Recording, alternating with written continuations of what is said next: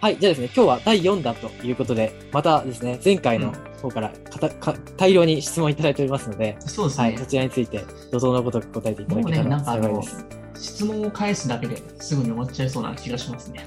はい、で結構、はい、割と最後、これ最後の方ですけど、はい。出た。こちらですね、ちょっとすごく大事な質問です、出た出ました最近2月の勝者入ってると思うんですけれども、今日やるんじゃないだから。あ、そうですね、ちょうど今日ですね。今日やります、今日やりまあす。、今日やりますもうこれからの時間ですね。うんうんはい。2月の勝者の中で言っていた、え父親の経済力と母親の狂気というセリフは本当ですか？というですね。まあ、ドラマ2月勝者の中で受験の成功は父親の経済力と母親の狂気というセリフがありましたが、それって本当なのですか？ということで、当たる時が来ましたね、2月の勝者を。いやー、本当にうんいよいよですね。そうですね、まあ、僕が、まあ、全部話せるかなと思うんですけど、は。うん、経済力、まあ、そこは、まあ、半々かなっていうところですよね。あうん、かけるべきところにかけていくってところじゃないですか。あなるほど。うん、なんかこれもそれこそビジネス視点じゃないけれども、あ、これ多分いけるわってところにグッと踏んで、最後塾選んだり先生選ぶのってテストマーケティングで、テストでやっぱそこはお金かけなきゃいけないんですよ。分かるか分からないか分からない重要まあそうですね。合うかど。それをうんやめて切り上げるスピードとかの方が大事かもしれないです。ああ、なるほど。あ、この合わない。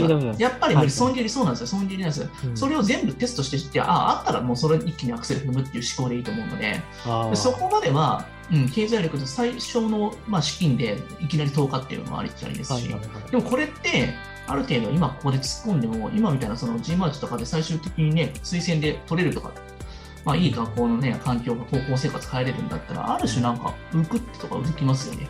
そうですね。将来的に全体で考えたらいきます。確かに。だから先物買いじゃないですけれども、その投資対効果が大きいんじゃないですか、それに関しては。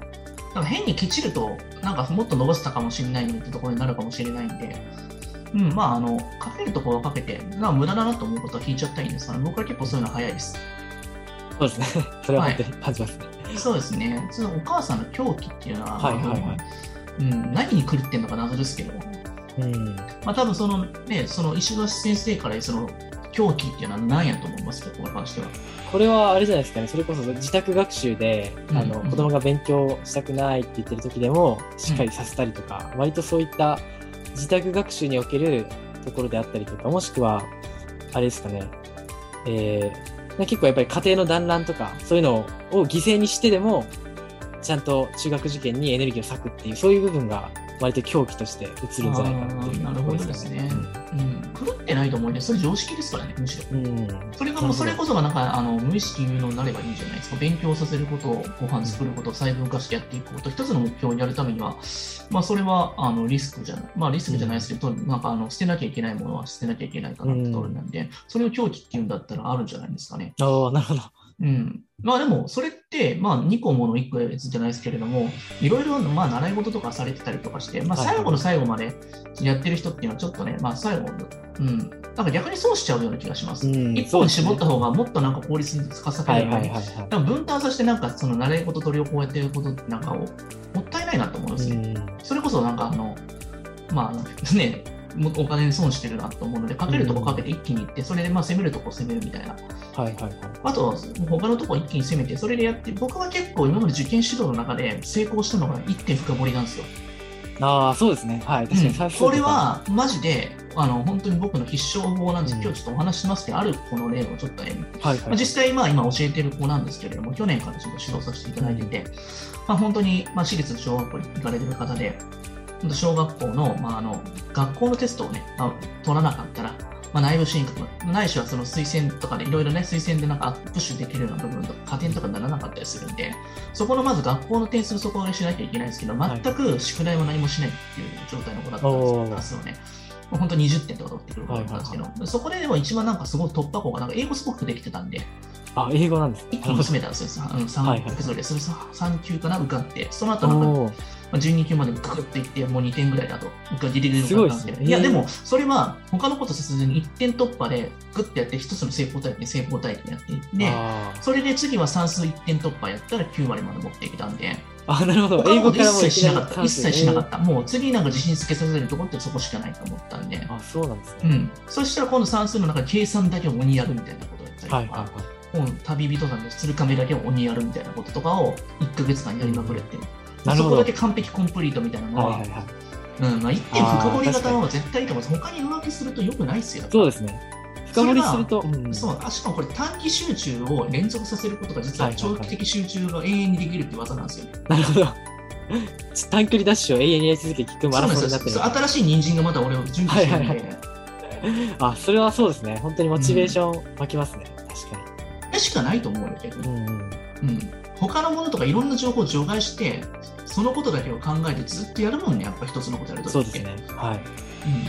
もう寝てる間もずっとなんか夢に出てくるぐらいまでいかないとやっぱダメなんじゃないですか。うんその表記っていう部分に関しては間違ってないと思います。はいはいはいはい。うん。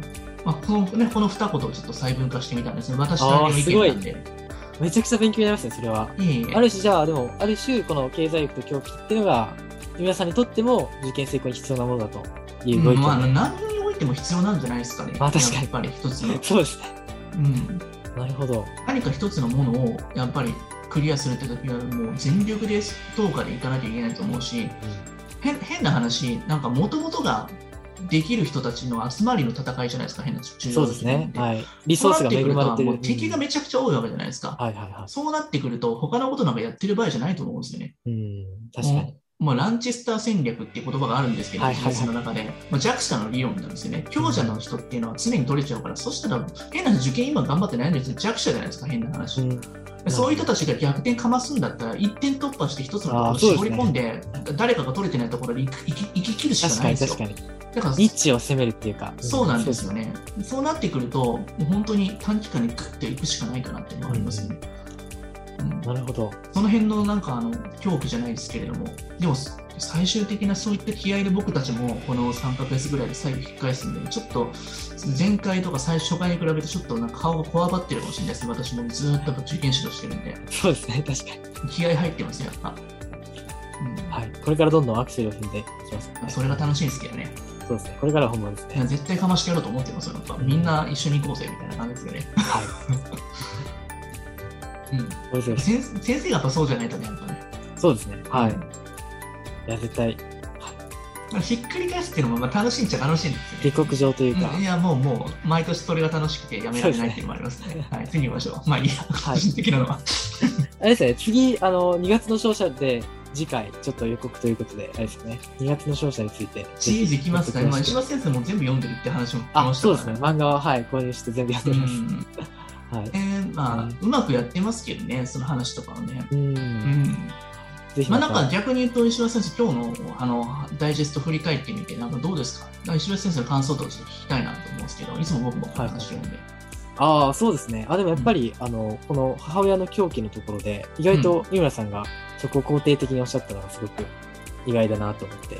なんで意外なんですか？普段やっぱりそのお母さんがちょっとやっぱり子供に自分のスタンダードを押し付けがちなので、はいできるだけこう、マイルドにというか、あの、子供のやりたいことをやらせるっていう方向に持っていくっていう時期じゃないですか、は6年の今頃の時期だってやっぱ狂気も必要でしょ。あなるほど。そうですね。まあでも確なんか表には出してないですけれども、僕は結構、まあ私の指導を受けた人はまあ狂気だなって多分分かると思います。